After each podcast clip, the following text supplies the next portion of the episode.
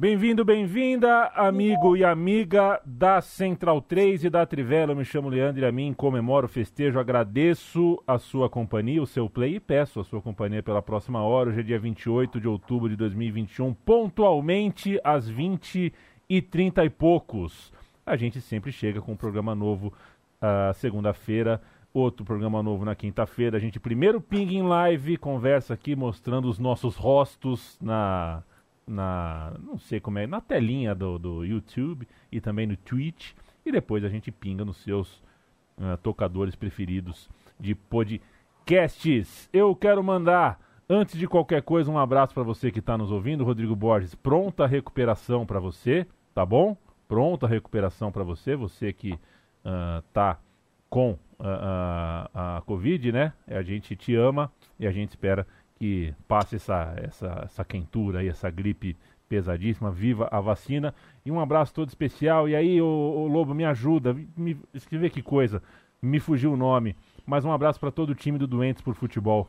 Tá? Todo mundo que ah, trabalha para a página. O Felipe. o Felipe, né? O Felipe, exatamente. Um é, abraço para todo mundo lá. A mãe, a mãe dele está é, no hospital e a gente torcendo muito, mandamos toda a força para ele o Doentes por Futebol é um grande perfil, muito legal, cheio de informação legal. Então, que o Felipe é um grande cara, que ele é, e a família dele, é. a mãe dele possa ficar muito bem. Estamos torcendo. O Bruno Bonsante. Boníssimo.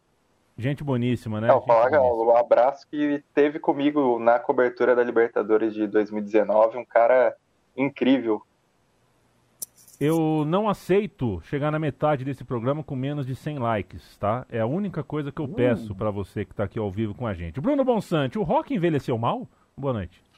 Boa noite. O rock, como é, cultura, ah. envelheceu bem mal, na minha opinião, né? Uhum. Como música, na minha opinião, também, mas aí é muito pessoal isso.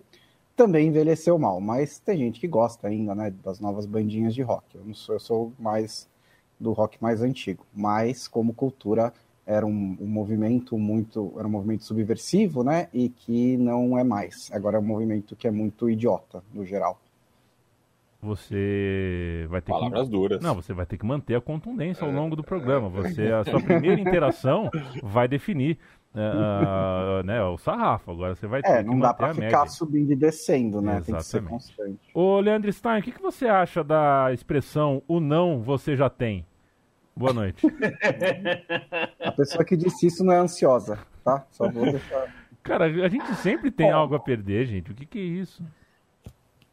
É, acho meio tosca, assim, mas não, não deixo muitos comentários sobre ela, não. Tá bom. Deixa eu passar aí. Só, só pra fa tá falar da, do meu comentário, o meu chute no vácuo sobre o Chicago Bulls na semana passada, um 4 a 0 o único invicto do leste, mostra o quanto eu acompanho a temporada e quando começa a é. dar até, enfim, dando tudo certo, pelo menos nesse começo.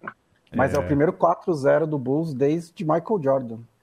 É, desde os anos 90. Olha, eu vou ter que quebrar o protocolo aqui, eu vou ter que abrir o microfone. Eu tô com, no estúdio aqui com o apresentador do Na Era do Garrafão, um baita programa sobre história do basquete. Ele está aqui comigo hoje, eu vou ter que abrir o microfone para falar de Chicago Bulls. Tudo bem, Renan? Tudo bem, boa noite a mim, boa é. noite todo mundo aí. Muito obrigado pela, pela quebra de protocolo. De fato, é o primeiro 4 a 0 desde 96, a primeira vez que o Bulls tem uma campanha positiva desde março de 2017, né? Bem, é um time que está numa fase bem boa, como a gente pode ver por aí, né? Renan. Já tô sonhando com playoff, hein? Já tô sonhando com playoff. Não, playoff é o mínimo. É. O Renan Ronchi que está vestido de Chicago Bulls hoje aqui e que sempre defendeu que o Ronald Murray era melhor que o Derrick Rose. Eu falava para ele, não... Não, Renan. Não deixa o Murray jogar, deixa o Rose jogar. Hoje, hoje eu e o Renan divergimos. Que ele acha que o Joaquim Noah merece camisa aposentada e não o Tony Kukoc. Tony Kukoc foi um reserva de luxo na NBA, né? Vamos, vamos, vamos combinar aqui, né, Matias? mas ele foi bem no documentário lá. É, não, mas tem gente, tem gente que é boa de documentário mesmo. É. Sempre tem uns caras que são bons de documentário. Marquísio, né? Marquísio, por exemplo. Né? Marquísio, Marquísio é bom. O maior passador de café do, da Netflix. Ninguém passa café como o Marquísio. Pois é, sempre tem contador de história. Gente, para contar história, é mais fácil que, que ganhar NBA, de fato. É. Assim, gente, às vezes o que é óbvio, o que é evidente, a gente pensa, pô, é muito óbvio, você não precisa falar isso, mas a gente precisa sim. Tem coisa que a gente precisa falar. Estou me referindo a Maurício Souza, tá? Jogador de. Já que a gente falou de basquete, falar um pouquinho de. É, porque palavra ocupa espaço. Palavra ocupa espaço. E a gente não pode se dar o luxo de perder mais nenhum centímetro de espaço nessa luta contra a, a indecência, né? contra a indecência, contra a pobreza, contra a miséria completa intelectual de algumas pessoas. A gente viu quantos, o, o número de atleta, de atletas de vários esportes que apoiaram o Maurício de Souza. Então Uh, a palavra ocupa espaço, a gente tem que ocupar o nosso espaço aqui também. É o nosso espacinho, é a nossa casinha. Mas Maurício Souza, uh, uh, lamento. Lamento. Vamos ver se na urna no ano que vem você consegue o que você, pelo jeito, aparentemente está querendo. Mas mudou, o mundo mudou, companheiro. O mundo mudou. Sai do século XVIII e depois tenta falar com a gente. É o seguinte, senhores. Já, já todo mundo já, já recebeu o oi aqui, né? Tá, tá, já falamos com todo mundo. Tá bom. Ricardo Macedo, um abraço. Moacir Dalpiaz, um abraço. Felipe Luiz. Denise Fialho. Será que agora vai abaixar o fogo por Renate na seleção? Olha, Denise, só falta, só, falta ser o contrário, né? Só falta as pessoas quererem o Renato na seleção. Se bem que eu vou defender o Renato daqui a pouco aqui nessa tribuna. Uh, Erivelton opa. Gomes, um abraço. Gabriel Lima, Walter Galvão, Éder Peixoto, Giovanni Lima, Marcelo Luva de Pelica. Uh, poxa, muita gente aqui. Espero que esteja todo mundo curtindo a live aí, dando, dando joinha. A gente precisa disso. Lucas Pereira Martins. Porra, Lucas Pereira Martins é o nome de um lutador de boxe campeão brasileiro, né? O Peixe. Lucas, Lucas Peixe Martins. Leonardo Vavassori chegou. Sabia, Renan, que a gente tem dois ouvintes? O Leonardo Vavassori e o Leonardo Valvassori.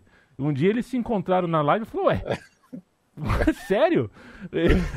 Eles acharam que eles não, não sabiam que iam que existiam. Impressionante, me lembrou aquele documentário dos trigêmeos que se encontraram aí no mundo sem saber que eram trigêmeos. Coisa de louco. Vamos pra pauta, né, gente? Tem um negócio chamado pauta, é, e aí eu, eu, eu sou encarregado de conduzi-la. Hoje a gente vai falar um pouquinho sobre Copa do Brasil, é, a gente vai falar sobre o futebol nas Europa e a gente começa com o Barcelona, que não é propriamente futebol da Europa, né? É, não por ser é Europa, mas não é exatamente futebol. É, o Barcelona está vivendo uma fase muito, muito, muito ruim. O Xavi está perto de assumir, está perto de, de pegar essa cadeira que ficou vazia. O Koeman saiu com muito, muito dinheiro no bolso, mas um desprestígio que certamente dói na hora de colocar a cabeça no travesseiro. Bruno Bonsante.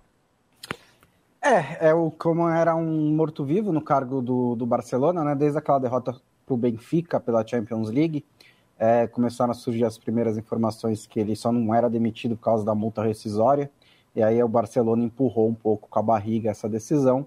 Não está numa situação financeira em que pode abrir mão de 12 milhões de euros assim.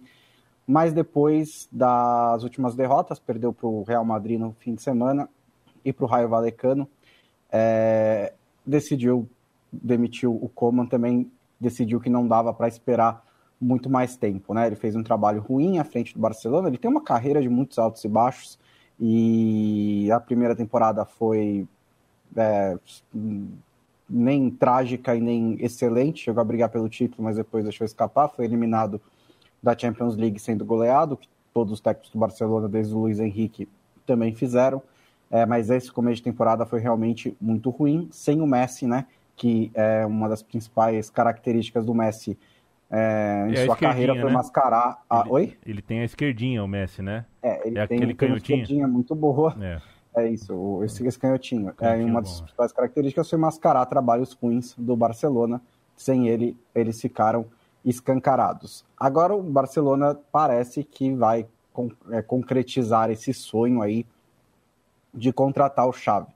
É, o Xavi é o maior representante do tic-tac espanhol ele é um defensor ferrenho desse estilo de jogo.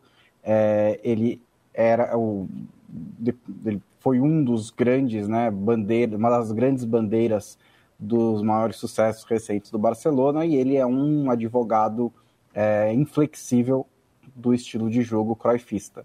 Então, por todos esses aspectos, ele cabe no Barcelona. O que falta ao Xavi é experiência como treinador. É, ele não tem. Ele teve um trabalho lá no, no Assad do Qatar, que tanto faz, porque é outra, outro mundo completamente diferente, e ele vai chegar agora ao Barcelona e vai pegar uma bomba enorme, né? É um elenco desfigurado, você tem algumas, alguns algumas jogadores históricos do Barcelona, como o Piquet e o Busquets, o Busquets tem algumas relíquias de quando o Barcelona ainda tinha poder de compra, como o Dembélé e o Coutinho, tem novos reforços foram contratados agora, que são os caras que deram para contratar, né, como o Memphis e o Agüero, e tem uma molecada que está subindo.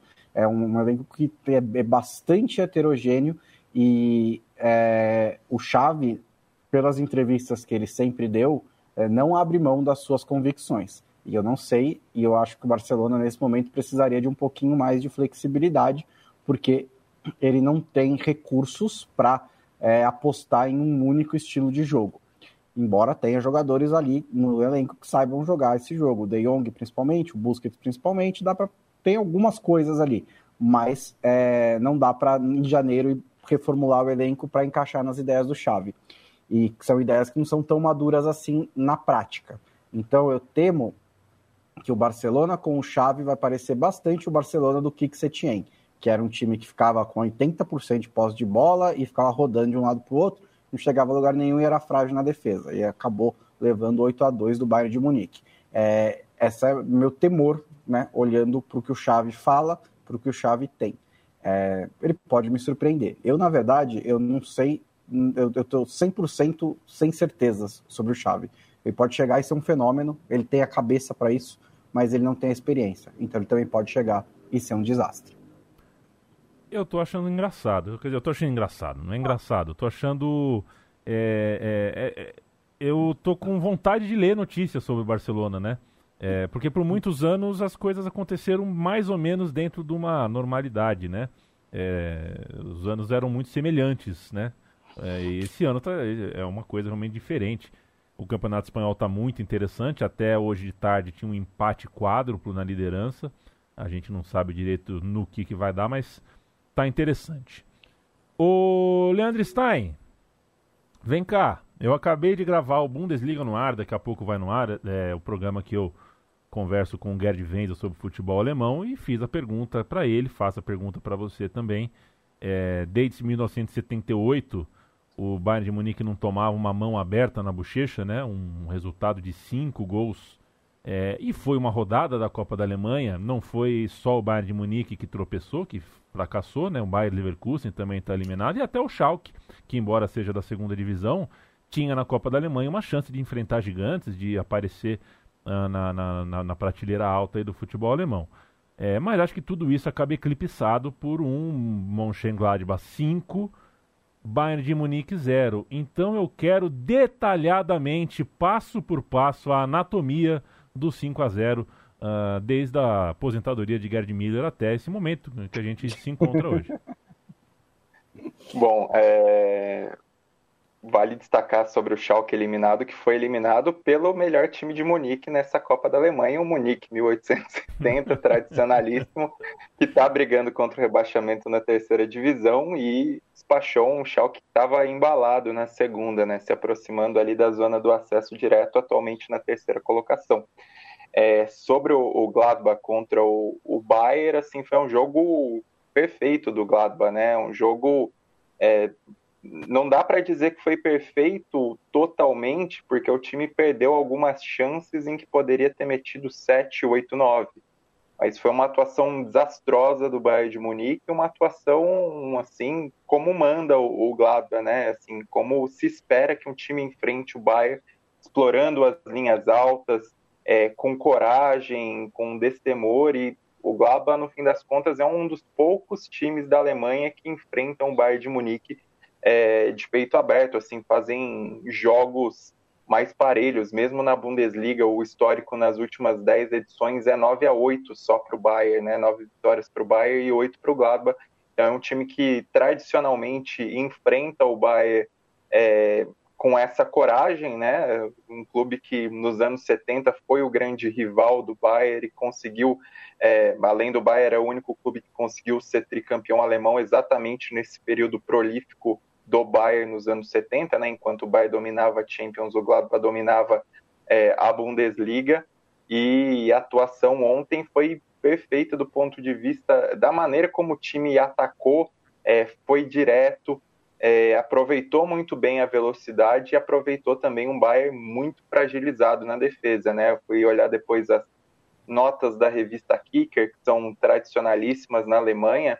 A melhor nota do Bayern foi um 4, é uma, as notas são de 1 a 6, é, sendo 1 a melhor e 6 a pior. A melhor nota do Bayern foi um 4 pro Neuer, que realmente fez boas defesas para evitar um estrago maior. Quanto isso, a maioria foi tudo entre 5, 5,5 e aí 6 para o Upamecano e para o Lucas Hernandes, que foram realmente muito mal no jogo. Então acho que é um jogo para o Bayern dar uma acordada, que o time vem realmente muito bem, né? Acho que o que espanta é esse 5 a 0 no momento que o Bayern vinha batendo em todo mundo de forma impressionante, até perdeu para o Frankfurt, mas foi um jogo que o goleiro do Frankfurt foi o melhor em campo, né? Não foi, não foi esse o caso. O Sommer fez boas defesas, mas já quando o placar já estava mais de três, já estava as principais defesas do placar já é, com cinco gols. Então acho que é o Bayern também prestar atenção em alguns problemas que existem se o time é, não, assim, se o time achar que vai ganhar tudo com muita facilidade, né? Não foi um Bayern que acordou, que reagiu no jogo e acho que isso pegou muito. É, o, o Glaba é, conseguiu se defender muito bem depois de abrir 3 a 0 no primeiro tempo e no segundo tempo, no início do segundo tempo, quando o Bayern tentava sair mais aí que o time aproveitou os contra-ataques e, e, marcou mais dois gols, poderia ter feito outros com, com, com, grandes defesas do Neuer no início do segundo tempo. Eu acho que vale também para ponderar que o trabalho do Julian Nagelsmann começa muito bem, é, de fato é, é interessante ver até como esse Bayern tem mais tem mais até recursos táticos do que nos tempos do Hans Flick, porque o Nagelsmann é, é realmente um treinador que gosta de, de trabalhar com isso, gosta de mudar o time antes dos jogos, com diferentes formações, durante as partidas.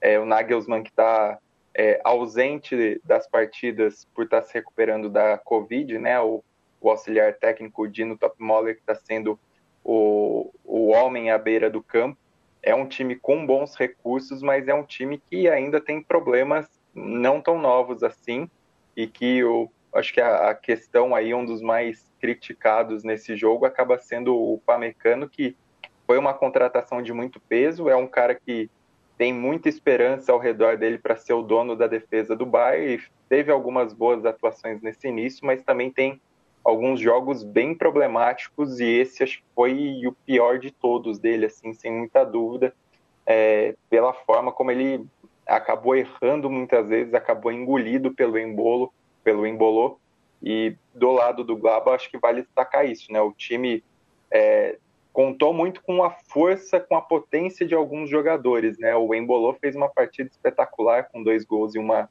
assistência, o Kone vindo mais de trás é, ajudou muito nesse sentido, né? Acabou marcando o primeiro gol. Ben Sebaini, que é um lateral muito bom, fez dois gols. E na defesa, acho que vale destacar o Elverde, que botou o Lewandowski no bolso. O Lewandowski que, assim, em certos momentos da partida, se olhava, espera, o Lewandowski tá jogando? Não, tá. O Bayern entrou com o time principal nesse jogo e tomou essa paulada, resultado histórico para o confronto, para a Copa da Alemanha e, e próprio Bayern, né, que pela segunda vez toma de 5 do, do Ad Hitter, que era o técnico do Frankfurt em 2019-20, no 5 a 1 que acabou culminando na demissão do Nico Kovac, mas não com essa contundência, não com essa maneira que seu Bayern praticamente não existiu no jogo e tanto que não teve nem desculpa, né? A coletiva não, não teve desculpa de ninguém, só pedidos de desculpa dos membros do Bayern pelo que aconteceu, porque não dava para inventar desculpinha diante do que foi o jogo, diante do que foi é, esse, essa atuação avassaladora do Gladbach. Eu não quero te jogar na fogueira, mas se você não souber, tudo bem. Mas por que, que a Kicker faz de 1 a 6 as notas? Tipo, de 0 a 12? Eu não sei, mas acho que o Build também faz de maneira parecida as notas. Não sei é se tem algum sistema na Alemanha, mas é comum é, diferentes. É, nas escolas alemãs, se você é um aluno, você é um aluno nota 1. É. Você, por favor, aí, a mim, no próximo Bundesliga no ar, você pergunta pro Gerd Wenzel. E você traz pra gente essa informação, porque eu tô muito, tô muito curioso. O, o, o, é realmente muito curioso. O Kaique, inclusive, pergunta aqui, fala que o Stein tá com a camisa do maior de Londres, né? De que ano é essa camisa? Essa camisa, eu acho que o Edu jogou com ela, não foi? Ou ah, acho que é, é depois, do né? fim dos anos 2000, assim. É, acho que depois. deve ser mais ou menos 2008. Talvez é, Gilberto Silva, então. Ele jogou com uma parecida, então, é.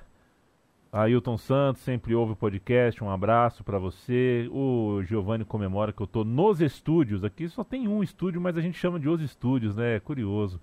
É, se eu tô estranhando Essa o clima em São Paulo. sensação grandiloquente, é. né? Cara, eu não tô estranhando o clima em São Paulo porque foi a vida inteira aqui, né? Mas é o terceiro dia que eu tô aqui, é o terceiro dia que me dá dor de cabeça, eu tenho que tomar Neusaldina. Isso não é uma coincidência. É, mal dá para respirar nessa cidade. Um abraço para o João Bessa, um abraço para o Renan Benevides de Fortaleza, terra do gigante tricolor. Que bonito, que bonita saga né, do Fortaleza. Né? A gente contou esses dias no meu time de botão aí tantos anos. E pinga em Caxias, e pinga em Pelotas, e pinga em, em Itápolis. Uh, tudo para sair da C e agora está ali lá em cima na A. Muito legal. Rodrigo Vasconcelos, homofobia é crime exclamação, sempre. Felipe Desidério, um abraço. Douglas Sampaio. Mike Costa, chegou atrasado. Você nunca chega atrasado. A gente que chegou antes demais, Mike. Um abraço para você. Uh, tinha uma questão aqui. Ah, o, o, o Dari, Dari, Dori Edson. Espero que a mim esteja ironizando quando alguns dias atrás disse que tinha que ser muito cri-cri para ver problema no Flamengo. Não, o, é o contexto, Dori Edson. Naquele dia a gente falou muito de Série D, depois de Série C.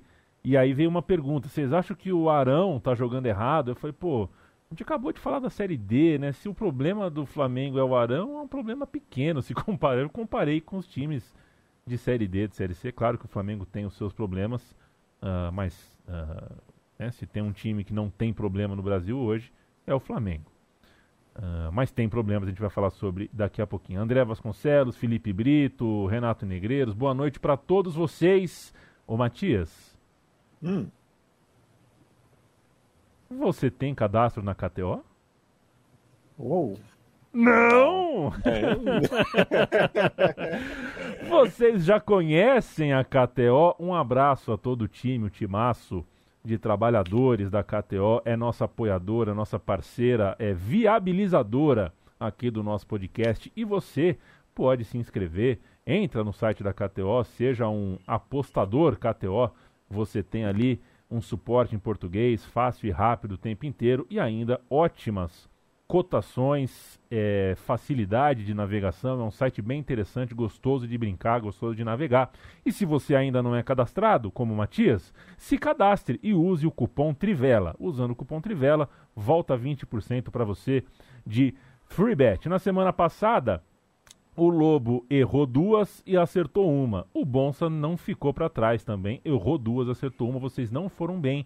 Então, o povo que quer apostar junto com vocês está olhando com olhos de pressão. Vocês estão no banco de reserva da Vila Belmiro e tem uma torcida santista com os olhos rútilos ciscando o chão, querendo subir o alambrado. Vocês têm que acertar as três essa semana. Bonsa.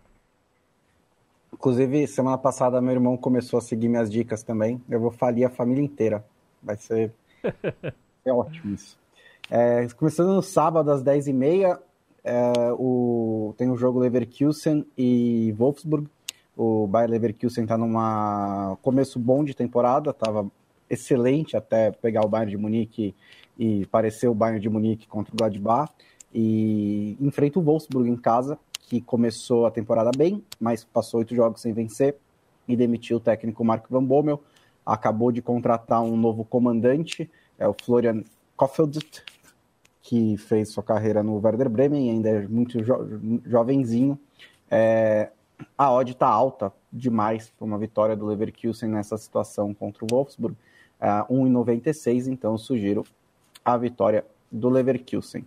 Meia hora depois, no, na Inglaterra, É, o Burnley recebe o Brentford e o Burnley é um dos três times que ainda não venceu na Premier League. É, eu já vi alguns jogos deles, o negócio está complicado mesmo. É um time que está há muito tempo na Premier League, está há muito tempo com o mesmo treinador e há muito tempo sem muitos reforços, então é um time que parece que está indicando para baixo nessa temporada. Isso aconteceu recentemente com o Bournemouth também, né? Que era um clube que tinha uma outra filosofia, mas também era um time que conseguia fazer boas campanhas apesar de poucos recursos e, de repente tudo explodiu e eles foram rebaixados. Tá com uma carinha de que essa, isso vai acontecer com o Burnley nessa temporada. O Brentford acabou de subir, é uma novidade, tá fresco Existem. e tem feito jogos ex excelentes nesse começo de temporada. E a odd está muito alta para o Brentford nesse jogo. Mas eu sugiro o empate devolve a aposta, né? O empate anula, que é a 1,90. Se você tem.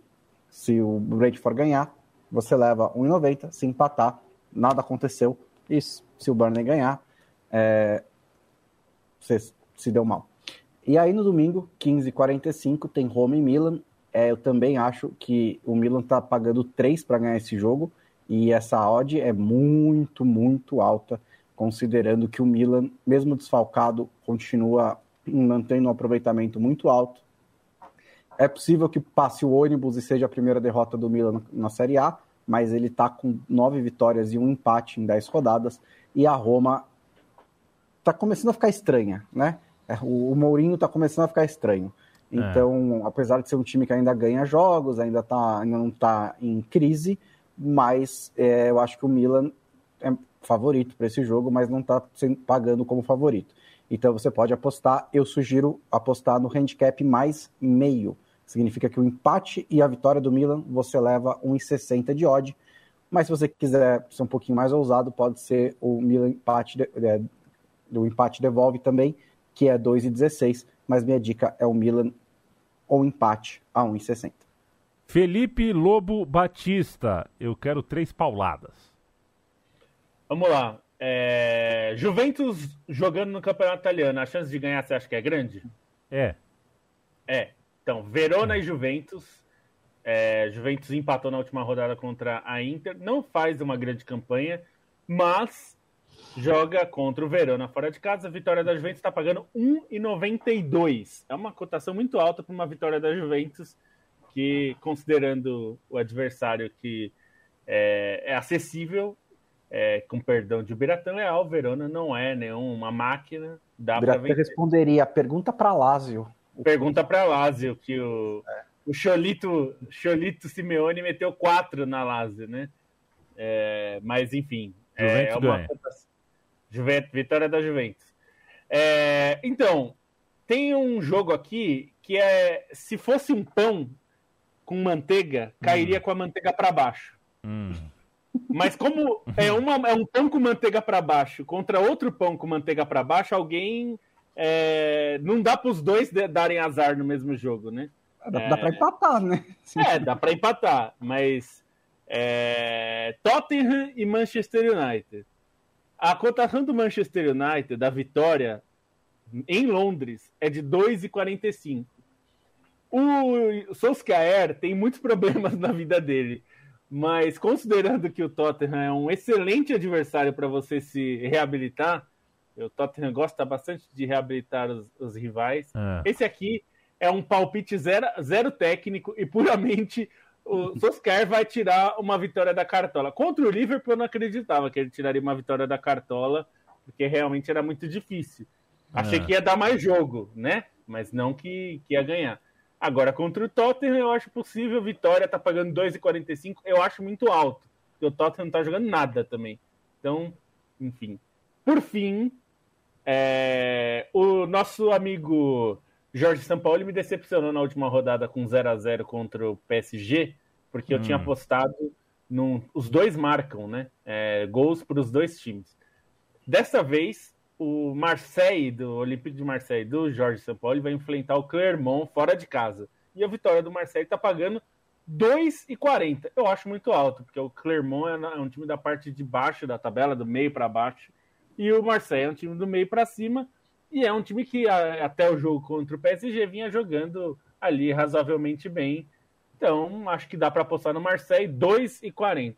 E eu vou dar um bônus ainda, que aí esse daqui não é para essa semana, é para é. uma aposta de mais longo prazo. Tá bom. Mas porque a KTO fez uma cotação que eu achei tão divertida que eu acho que vale pela zoeira, tá? Assim, o próximo técnico do Manchester United. Quem você acha que vai ser? Eles criaram essa cotação. Qual vai ser?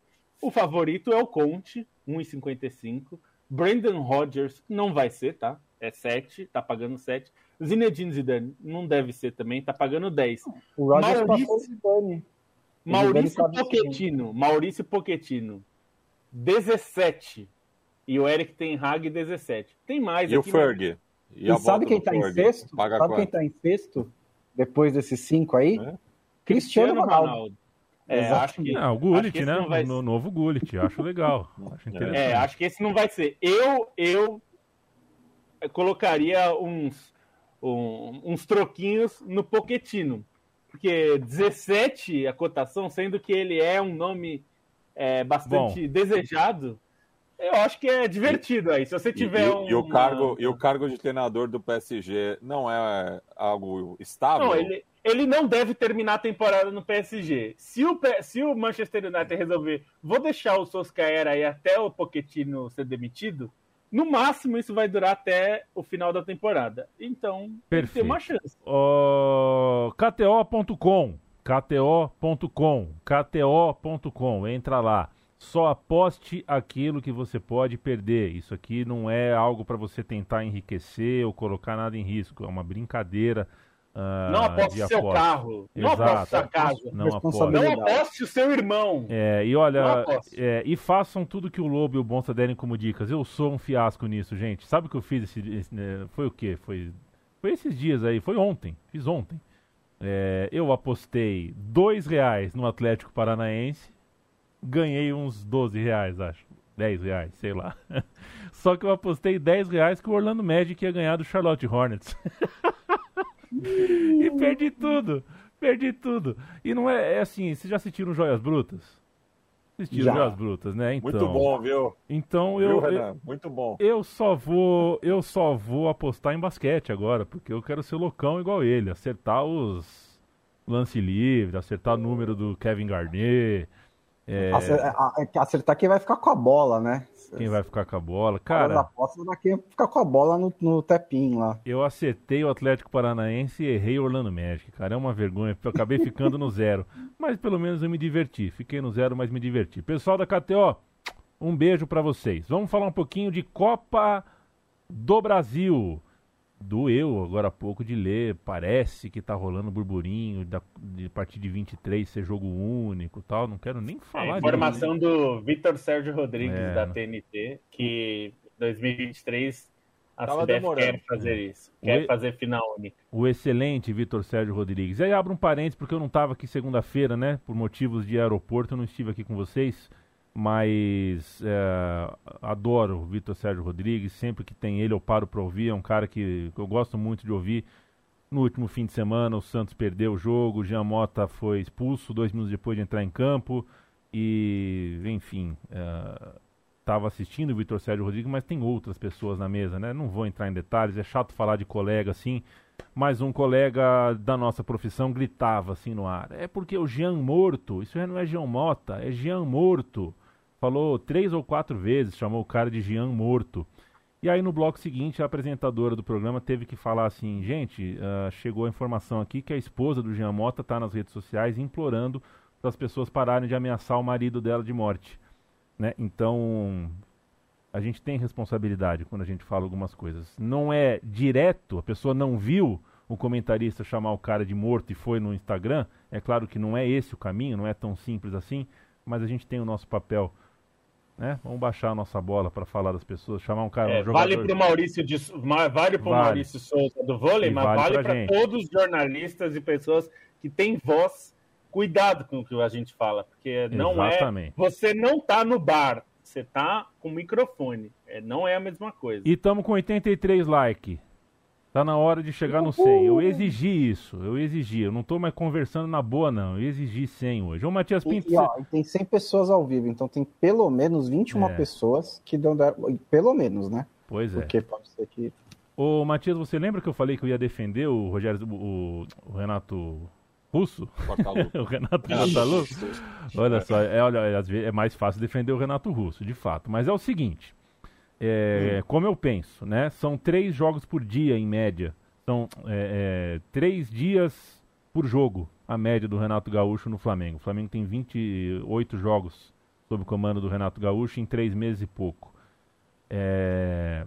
28 jogos já dá para falar se um trabalho é bom ou ruim, eu concordo. Eu costumo falar sempre aqui que antes do décimo, do décimo quinto jogo, eu não acho o trabalho nem bom nem ruim. É, o que deu certo, ganhou todos, tá bom, mas isso não quer dizer que o trabalho é, é, é bom. Tá bom, começou bem, mas não significa, não, não tenho opinião final sobre trabalho nenhum com 10 ou com 15 ou com 20 jogos. O mesmo se as coisas vão mal. Perde seis seguidas, jogou as 10 primeiras, perdeu 8 eu tento. Agora jogou 28, muito apertado, chegou em final de Libertadores, chegou em semi de Copa do Brasil, goleou um monte de time.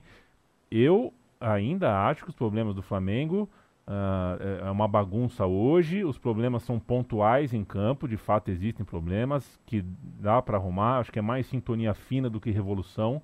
E acho que a derrota do Flamengo para o Atlético Paranaense, do ponto de vista, vou querer falar, falar com vocês do Atlético, principalmente, que é um time que está para ganhar, está numa final de, de Sul-Americana. É muito sério esse time do Atlético Paranaense, mas eu não tiro essa derrota para falar do Flamengo, eu não tiro de departamento médico que mente para atleta, departamento médico que fala uma coisa para atleta e a outra, e fala para a imprensa uma coisa e a outra é, você, você detona o dia a dia do clube. Né? Eu acho que é, reduzir o problema do Flamengo a escolhas ruins do, do Rogério Ceni, do oh, caraca, do Renato Gaúcho, é, de fato, errou, está cometendo erros, o time regrediu um pouco, mas nesse momento específico, para mim, o problema do Flamengo é, é mais amplo é mais amplo. Departamento médico mentindo, é diretoria batendo cabeça com, com, com jogador, é, é toda essa questão com. com, com a gente está vendo, o jogador está insatisfeito, né? O Pedro está insatisfeito com a maneira como foi tratado, é, essa coisa da seleção, tudo, as turbulências todas do Flamengo não são.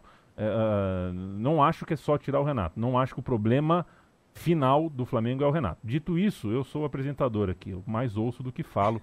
Quero ouvir vocês sobre a semifinal. É, e assim, é, só pegando esse gancho aí em relação aos treinadores, é, o, o, tudo que você falou serve também para o Rogério Ceni. É, se, se, trocar o nome. A questão com, com, com, com o Rogério Ceni era justamente é, que diziam né, que ele não, não tinha uma relação muito boa de vestiário. E que falava que na parte tática o Flamengo estava organizado, tudo, mas era uma questão ali da, de é, controlar os egos do vestiário. Porque o Flamengo tem um, um, um elenco bastante profundo, muito jogador querendo se, ser titular, muita gente pedindo passagem.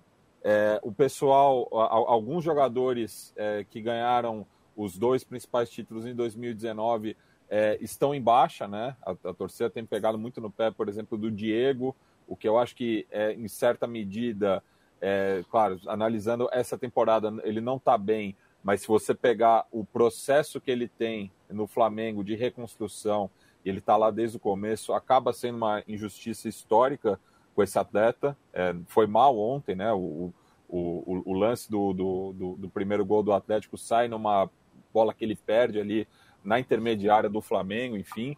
Mas tudo isso né, é, era aplicado ao Rogério, dizia que ele não conseguia é, controlar os egos dos jogadores e que precisava de um perfil como o do Renato. E agora a crítica para o Renato é também em relação a isso, né, de que é, ainda os jogadores estão insatisfeitos e o Flamengo não tem padrão de jogo. O Flamengo está desorganizado e isso foi bastante claro não só é, nos dois confrontos é, contra o, o Atlético Paranaense, mas assim como, como o Fla-Flu é, do sábado passado, né? Então foram três jogos que o Flamengo foi pior do que os adversários, é, por mérito dos adversários que souberam é, explorar essas falhas do Flamengo e construíram aí tanto a, a, vitória do Fluminense como a classificação do Atlético Paranaense nisso. É, e é, mostra aí que o, o, o Flamengo parece que só tem agora como único objetivo na temporada, pelas próprias declarações do Renato, a final da Libertadores, mesmo é, quando estava né, com, com, as três frentes em aberto. Então, é, é, e é um mal que o, o, próprio Palmeiras também sofre em certa medida, né? De que já não aspira grandes coisas do brasileiro, né? Está ali na, na zona de classificação para Libertadores do ano que vem e tem aí esse quase um mês até a final. Então a gente vai ver tanto Flamengo quanto Palmeiras com treinadores e jogadores pressionados para esse único jogo que pode salvar ou não a temporada. O, o, o, o, trabalho do Renato Gaúcho não é bom, mas eu fico um pouco pensando o que, que esperavam do trabalho do Renato Gaúcho, porque ele nunca foi um gênio tático, Inclusive, o trabalho dele no Grêmio foi muito clara a degradação coletiva do time do momento em que ele assumiu ao momento em que ele saiu, né? Parece que a, parece que a cada seis meses o Grêmio perdia um pouquinho de, de força coletiva, um pouquinho de força coletiva até é, o negócio explodir. Ele foi convocado pelo Flamengo, é, primeiro porque dirigente de futebol não faz a menor ideia do que está fazendo, né? Então foi lá, contratou o Renato Gaúcho, que era o treinador mais vitorioso que estava à disposição depois da demissão do Rogério Ceni. É, mas imagino que tenha contratado o Renato Gaúcho por causa das qualidades do Renato Gaúcho. Ele tem essas qualidades, isso aí é, é, é indiscutível. Ele sabe administrar vestiário, ele é um escudo, ele é um cara que vai falar essas coisas meio doidas que ele fala na, na, coletiva. É um cara de ambiente, é um gestor de vestiário, ele não é um cara tático. É, só que assim, o padrão de exigência do Flamengo é enorme, né? porque é uma seleção, porque teve o Jorge Jesus, e me parece que nesse momento existe uma, uma, uma, uma diferença entre a expectativa e o que o Renato pode entregar. E aí, isso vai acontecer, sinceramente, com qualquer treinador que treinar o Flamengo, exceto se eles forem realmente buscar um outro Jorge Jesus, forem buscar um outro treinador que está acima do nível médio de técnicos do futebol brasileiro nível médio de técnico de futebol brasileiro é isso, é o Renato. É um trabalho que é incompleto, é um trabalho que tem certos aspectos bons, certos aspectos ruins e passa por fases boas e fases ruins. A gente geralmente só vê, vê mais fases ruins porque quando chega a fase ruim, o cara é demitido.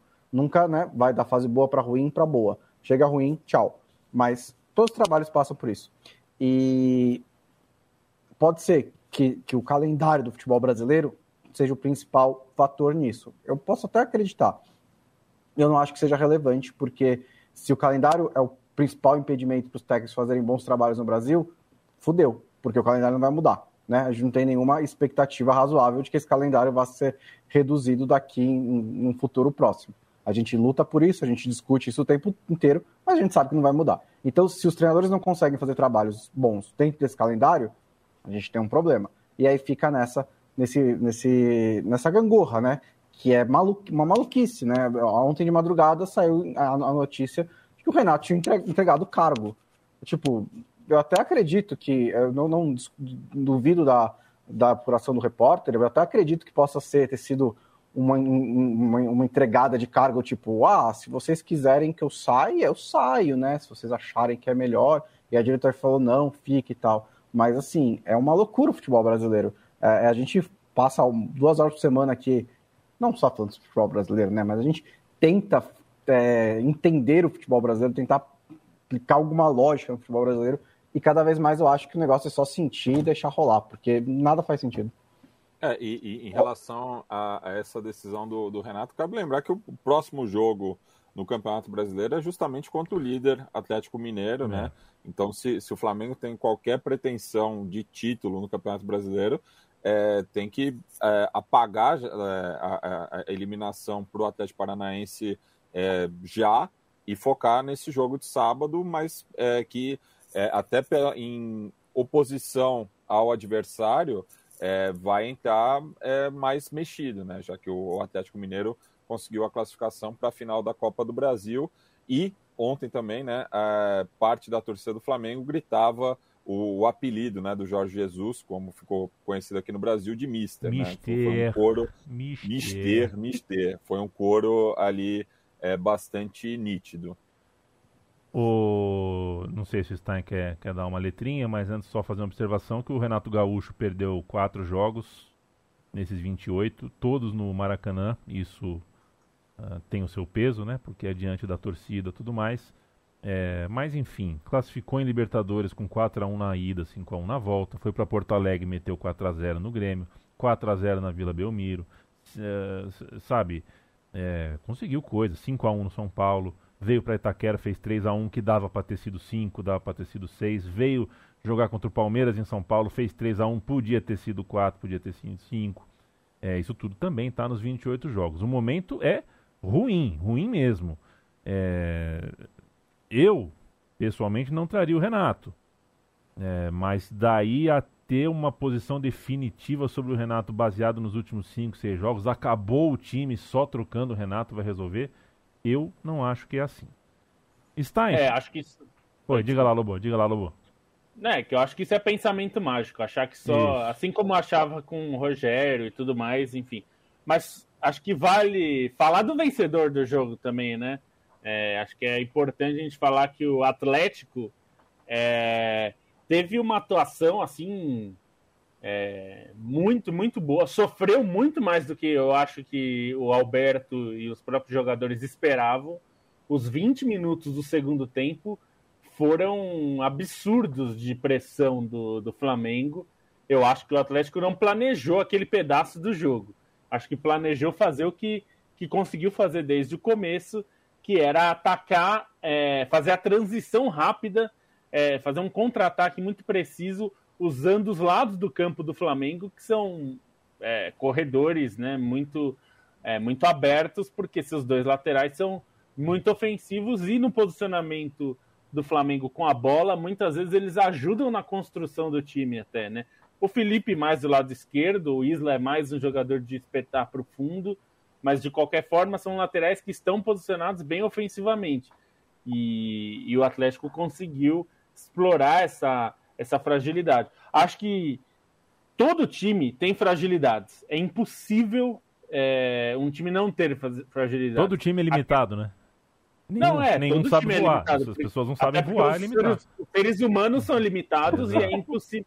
São 11 jogadores e não dá para cobrir todo o campo. O campo é muito grande para cobrir o campo inteiro. Você tem que é, escolher estratégias para impedir. A questão é você faz escolhas, né? Por exemplo, quando é, um time resolve marcar alto, né, fazer aquela marcação sufocante na saída de bola, ele está apostando em recuperar a bola antes do meio campo. Porque se ele toma, se, se o adversário vence essa barreira de pressão, ele, o adversário vai ter muito campo. Né? Enfim, são é sempre é escolhas. Todo time vai ter fragilidades. Eu acho que a, o maior problema do Flamengo não é ter fragilidades, porque isso todo time tem. Eu acho que o problema é não corrigir as fragilidades que estavam claras, não só nesse jogo, como em outros. O Atlético conseguiu explorar essas fragilidades.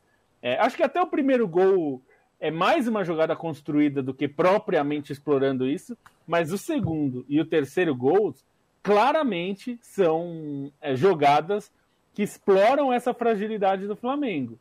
Né? E acho que esse é um mérito do Atlético que entendeu o jogo e soube usar isso a seu favor. É, acho que não, o sofrimento dos 20 minutos do segundo tempo não foi planejado. Podia ter tomado um gol, podia até ter tomado dois é. ali. Né? É, acho que o mérito foi conseguir fazer o jogo que fez no primeiro tempo e depois de passar esses 20 primeiros minutos e o, o Flamengo aí se perder no jogo, né?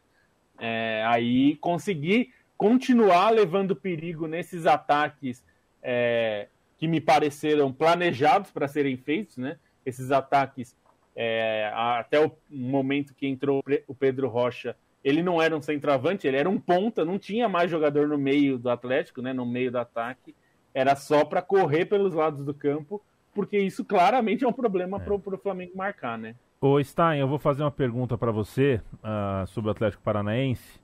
É, uhum. Eu não uhum. sei exatamente como formular aqui, mas antes de tentar, é o seguinte, só fazer uma observação. Uh, corta uma brisa, às vezes atrasa a nossa vida, é cansativo, mas eu sou provar, né? Uh, o VAR é bom, gente. O VAR é bom. Se dependesse do Wilton Pereira Sampaio ontem, meu Deus. O 1 a 0 para o Atlético Paranaense podia ser 1 a 0 para o Flamengo, porque ele marcou o pênalti que não foi e não marcou o pênalti que foi. É, a gente pode usar errado o VAR aqui e ali. Eu sou pró-VAR. Leandro Stein, é o seguinte: esse é o Atlético Paranaense que, na verdade, não precisou. É, né, e, não... e, a expulsão do, do Kelvin também, né? Do Também, também. É. é. um time que joga com três zagueiros, marcou muito bem o lado direito ali, Marcinho, ala direito, Pedro Henrique foram os encarregados de fechar ali o jogo do Bruno Henrique. Thiago Heleno, robusto, zagueiro pilar. Esse Hernandes, uh, bom jogador também, veloz, tem boa recuperação pela esquerda. Junto do Marcinho tem o Abner Vinícius na, aberto na esquerda. Eric e esse Léo Cittadini, que é bom jogador, uh, me enganou. Eu confesso para você que algum tempo atrás, quando ele começou, eu não, não, não dava bola para ele, não. É bom jogador. No ataque, a inteligência do Nicão, inteligência futebolística do Nicão e do Terans, junto com o forte Renato Kaiser, esse é um time no 3-4-3 que se mexe muito. E é o seguinte: a minha pergunta é a seguinte, Stein. É, a gente falou do Renato, Renato, Renato. 28 jogos em 3 meses. É, não é pouco, mas também não é muito. Só que do outro lado tinha um cara que está fazendo o quarto jogo dele, né? O Alberto Valentim está fazendo o quarto jogo, ou o quinto. Não, não é mais do que isso. Acho que é o quarto jogo. Não, tenho, não peguei o número aqui. São é, oito. São, é mais? É, mais? é, tá bom. Pô, o pessoal tá jogando muito, né, Stein? O pessoal tá jogando muito. Ele tá aí há três semanas, já jogou oito vezes. Mas... Mas, mas, teve a questão também que, que, ele não foi nem apresentado como treinador, né? Nem é. sabia qual, que ia ser o cargo hum. dele exatamente. Pois é, e aí é sobre. É mais ou menos sobre isso que eu vou falar. Porque a pergunta continua válida igual com oito jogos, e mesmo se fosse 12 ou 14 seria igual. É um começo de trabalho. É, e aí a importância de você ter uh, um departamento forte por trás, né? Um departamento que estudou os adversários ao longo do tempo, consegue ter um diálogo, você ter um Paulo Autuori ali que, cara, faz uma ponte, consegue conversar, porque é, uma coisa é a gente ficar falando, demite o Renato, traz o Ceni, traz o Domenech, papapá, papapá. Atrás desse cara tem gente trabalhando para entregar relatório de pré-jogo, de pós-jogo, de estudar. E esse Atlético Paranaense é um time de vanguarda nesse tipo de coisa, nesse tipo do que eu chamaria aqui de jogo invisível. Né? É um time muito estruturado uh, nesse sentido, é um time que a gente percebe que Uh, uh, enfim, não está aí tantas vezes, chegando nos últimos anos por acaso. É, e aí é um time do Atlético que a gente vai falar de campo, né? Não dá muito para falar do, do, técnico, porque nesse caso o Roberto está começando o trabalho mesmo. Eu acho que ele tomou muito mais decisões pautadas no que ele ouviu de departamento de estudo, departamento de análise, pessoas que já estão lá, do que propriamente ele sabia exatamente como jogava o Hernandes ou se ele sabe exatamente que o Eric tinha que ficar mais preso, que o Citadini isso, que o Nicão aquilo. É a impressão que eu tenho, quero te ouvir sobre o Atlético. É, só para me corrigir, são sete jogos do Alberto Valentim até agora. É, e acho que é, é isso, né? O Atlético é um time estruturado. E isso mesmo com mudanças constantes de treinador nessa temporada especificamente, né? É, o time tem rendido muito bem nesses mata-matas. Acho que, que é impressionante como o time tem se mostrado realmente organizado, é, com uma ideia de jogo muito clara e contando com protagonistas. Né? Ontem eu conversava mesmo com o Bonsa o que faz desse Atlético um time realmente tão competitivo e eu acho que é isso, né? Um time é, com uma boa organização em campo, assim, independentemente do treinador nesses momentos de mata-matas, e, e, um time que contou muito com seus protagonistas. Né? Acho que dois nomes aí são inescapáveis, tanto para a final da Sul-Americana quanto para a final da Copa do Brasil. É, Nicão, sim, Nicão está na história do clube, isso é claro, pela maneira como ele é decisivo e pela maneira como ele sente o jogo, e isso acho que foi claro ontem, como ele sentiu os momentos do jogo, né? Até vendo um relato ontem no meio do primeiro tempo que ele estava chamando o time para ir para frente na reta final para dar o combate é, mais adiantado no Flamengo, no momento que o Flamengo tinha mais posse de bola ali por volta dos 35 minutos, e foi isso que o Atlético Paranaense fez nos acréscimos e cresceu para marcar o segundo gol que foi fundamental para a construção dessa história do jogo, né? Então acho que o, o, Nicão ele tem uma importância por qualidade técnica, pela força dele, pela presença em campo, mas também pela inteligência, pela liderança e, e corresponde nas duas competições. E o Santos é, também um personagem histórico por outras conquistas e ontem a, acho que a atuação dele foi fantástica, porque se fosse um goleiro mediano numa noite inspirada, a quantidade de defesas espalhafatosas que ele faria seria impressionante. O Santos, a maneira como ele estava seguro, ele encaixava todas as bolas, e, e, é uma característica dele. E acho que isso transmitiu muita confiança para o time, principalmente nesse momento de pressão que o Lobo salientou no início do segundo tempo. Foi decisivo, acho que, para a mentalidade do time, né? Você contar com um goleiro que tem essa qualidade que, e que transmite essa firmeza para o time no momento de tanta pressão, né? Aquela bola que ele pega é, do Andréas Pereira de fora da área é dificílima. Teve a defesa no primeiro tempo contra o Bruno Henrique também é, no voleio, também muito difícil para ele conseguir encaixar daquela maneira.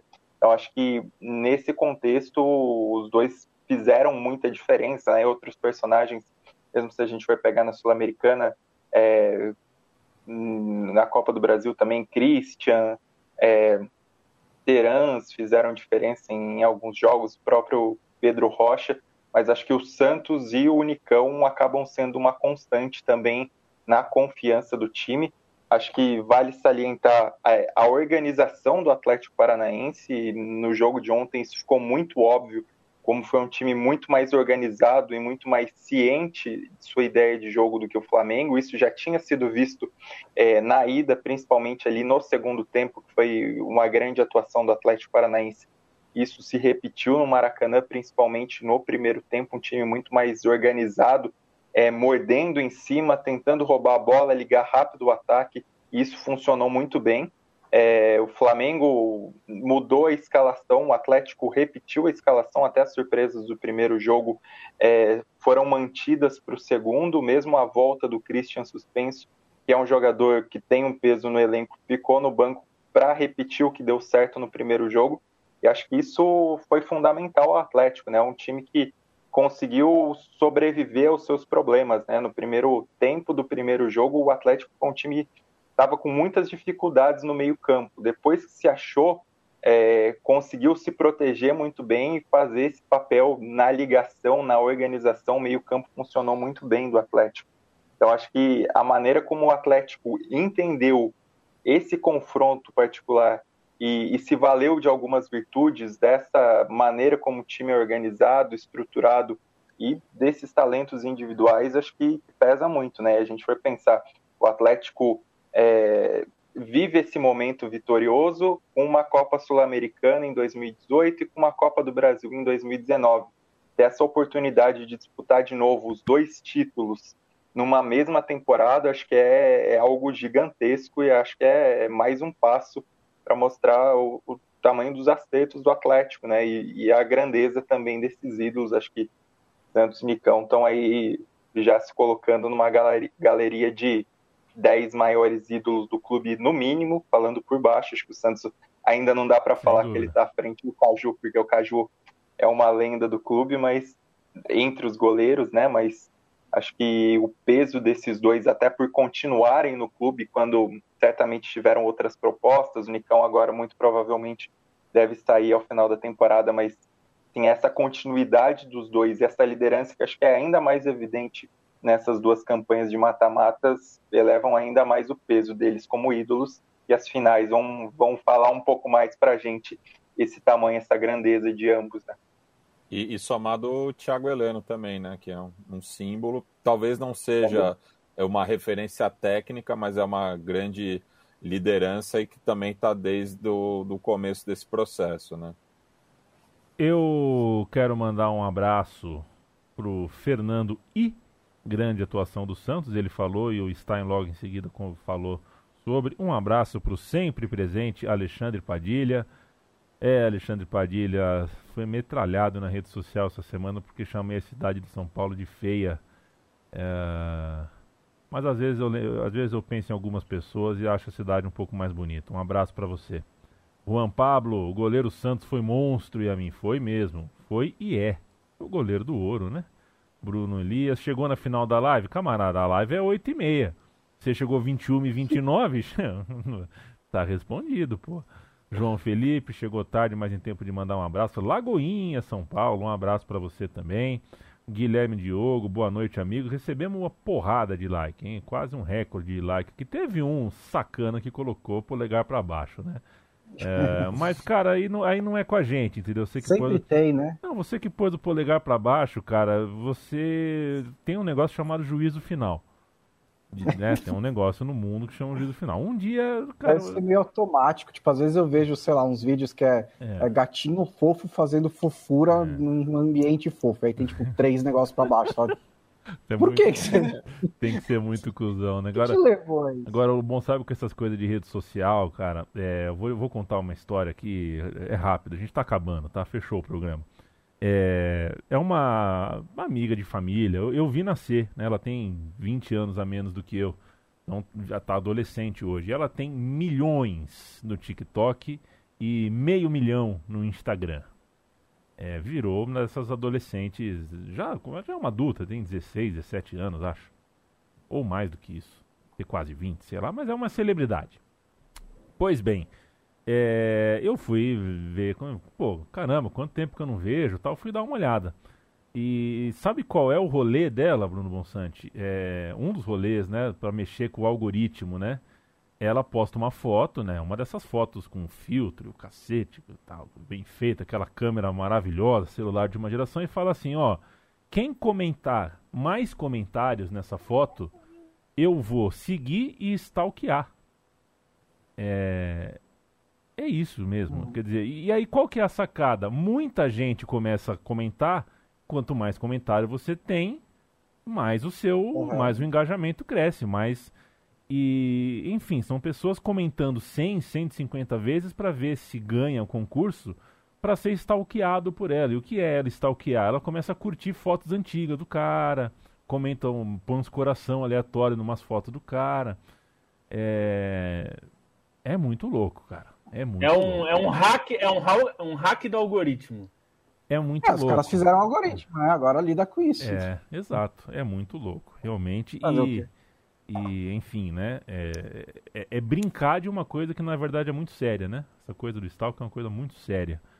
Uh, muito séria no nosso mundo de hoje.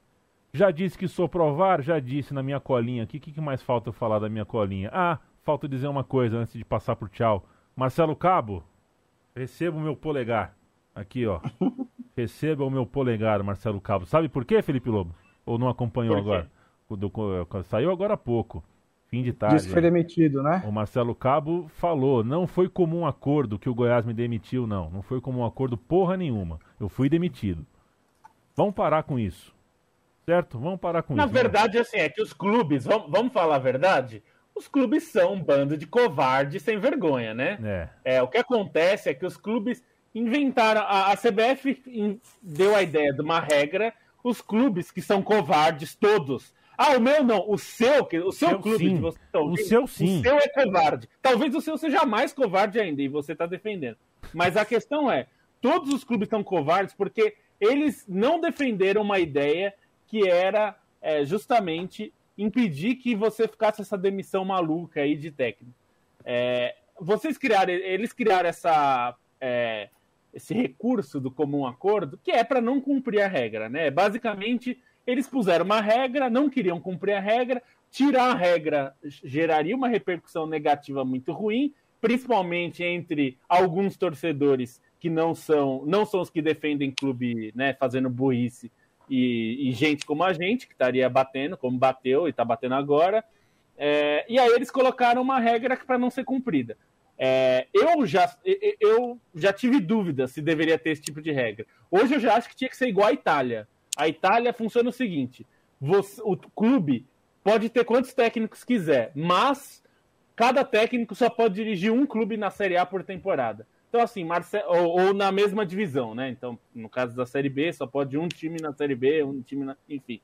Então, no caso, assim, o treinador foi demitido, por exemplo, Wagner Mancini estava comandando o América Mineiro É, se ele quiser sair, show. Só que só pode ir para a Série B. É. Ou Série C ou Série D. Ah, o, o, clube não pode tirar o técnico do outro no meio da temporada, porque o, o técnico só pode dirigir um clube por temporada. Eu acho é que isso, isso seria uma forma, assim, ah, tá bom, você quer. É, porque aí não tem essa, esse troca-troca. Você quer um técnico. É, você quer demitir seu técnico? Acontece, na Itália demitem hum. técnico. Só que aí você tem que buscar um técnico desempregado ou, ou que tá na base. na Série B. É, na B, perfeito. Então, Viva Marcelo é Cabo, parabéns. E ó, o, tanto o Padilha quanto o Dudu Vernick falam aqui, ó. Não, do, do Vernick mandar um abraço pra gente. O Juan Pablo, né, junto com o Padilha, essa foi a melhor de todas as análises sobre o furacão que eu já ouvi. Parabéns, Leandro Stein. É, cara, Leandro Obrigado. Stein, Leandro Stein, Felipe Lobo, Bruno Bonsante, é, eles são. Leandro e a mim e o Matias. Não, não, eu, eu e o Matias menos. Eu vou explicar por quê. Não é falsa modéstia, não. É porque é, eu e o Matias. Por exemplo, amanhã eu estou editando é, palestra de coach. Né? Amanhã o Matias vai estar tá cuidando de um programa de política internacional. É, Segunda-feira eu vou estar tá editando um, um, um, merchandising de uma loja de construção. Né? A gente faz outras coisas. Vocês são especialistas, hoje trabalham dedicados a futebol e a esporte, jornalistas uh, uh, que dedicam realmente o tempo integral a isso. E vocês são realmente, uh, às vezes é impressionante. Paulo Júnior estava aqui agora há pouco, gravei com ele meu time de botão e a gente estava conversando tal, e eu falei basicamente isso, assim, ó, se tiver daqui meia hora um jogo de futebol Verona e Ferencváros, os caras da Trivela sentam e comentam o jogo, tenho que falar.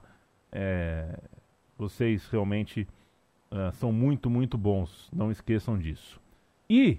Aí, se... só, Oi. só agradecer e falar que também uh, ontem no texto da Trivela foi engraçado, porque algumas pessoas comentaram no Facebook. Pô, é o primeiro texto que eu vejo das pessoas, é, de alguém falando do Atlético Paranaense e não do Flamengo. O texto pós-jogo que eu escrevi, uhum. né?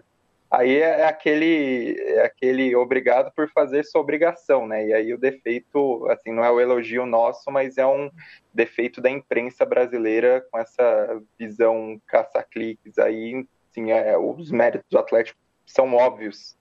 Assim, não comentar isso e, e deixar a vitória do clube de lado, pelo amor de Deus, né? É, quem, quem, quem, foi campeão da Copa do Brasil há menos tempo entre os é. quatro semifinalistas?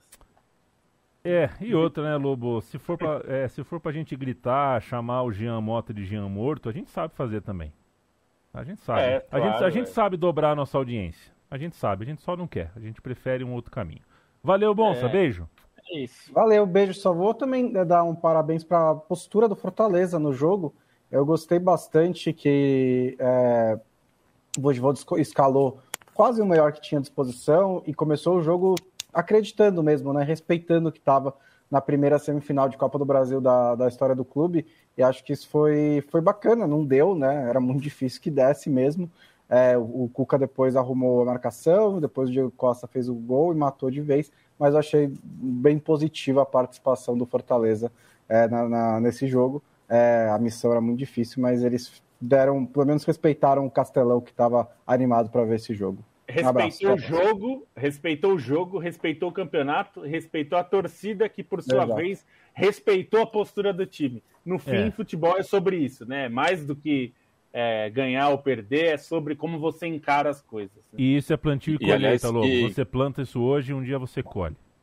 Diga lá. E, aliás, que, que azar, né, do, do Voivoda, que é, desde que voltou o público ao Castelão, né, ainda não conseguiu ter assim uma grande atuação, né? Apesar do, do Fortaleza viver o melhor momento é, da sua história recente, é, com, com, a torcida parece que ainda está faltando, mas a torcida realmente foi é, muito bacana. o Nino quebrou algo aí. Algo, aparentemente, algo muito grande, muito grande. Eu vi, eu vi a cara muito do grande. bolso assim. Tipo... É... Enfim, já... Ele jogou um copo.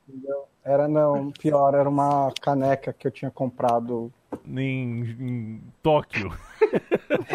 Los Angeles.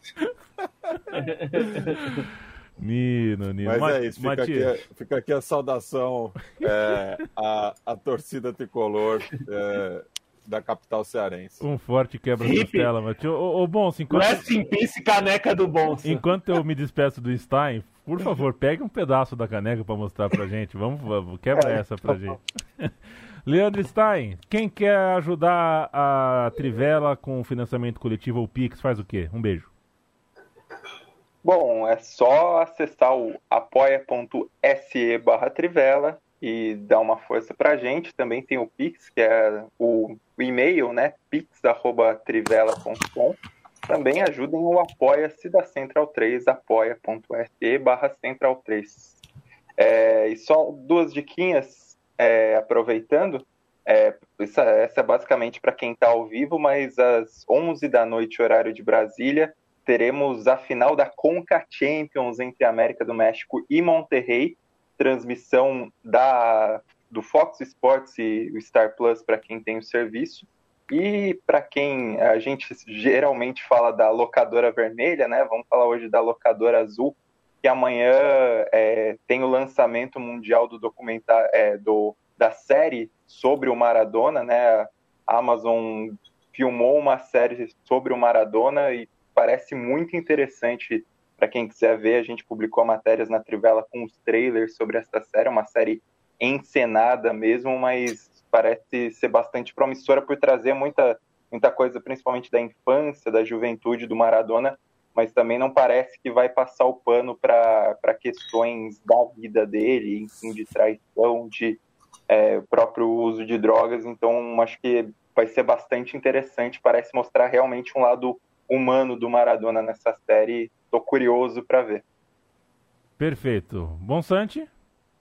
Ah, deixa eu ver a caneca. É, é, é, uma caneca do Harry Potter que eu ah, comprei no, no, nos estúdios da Warner, ó.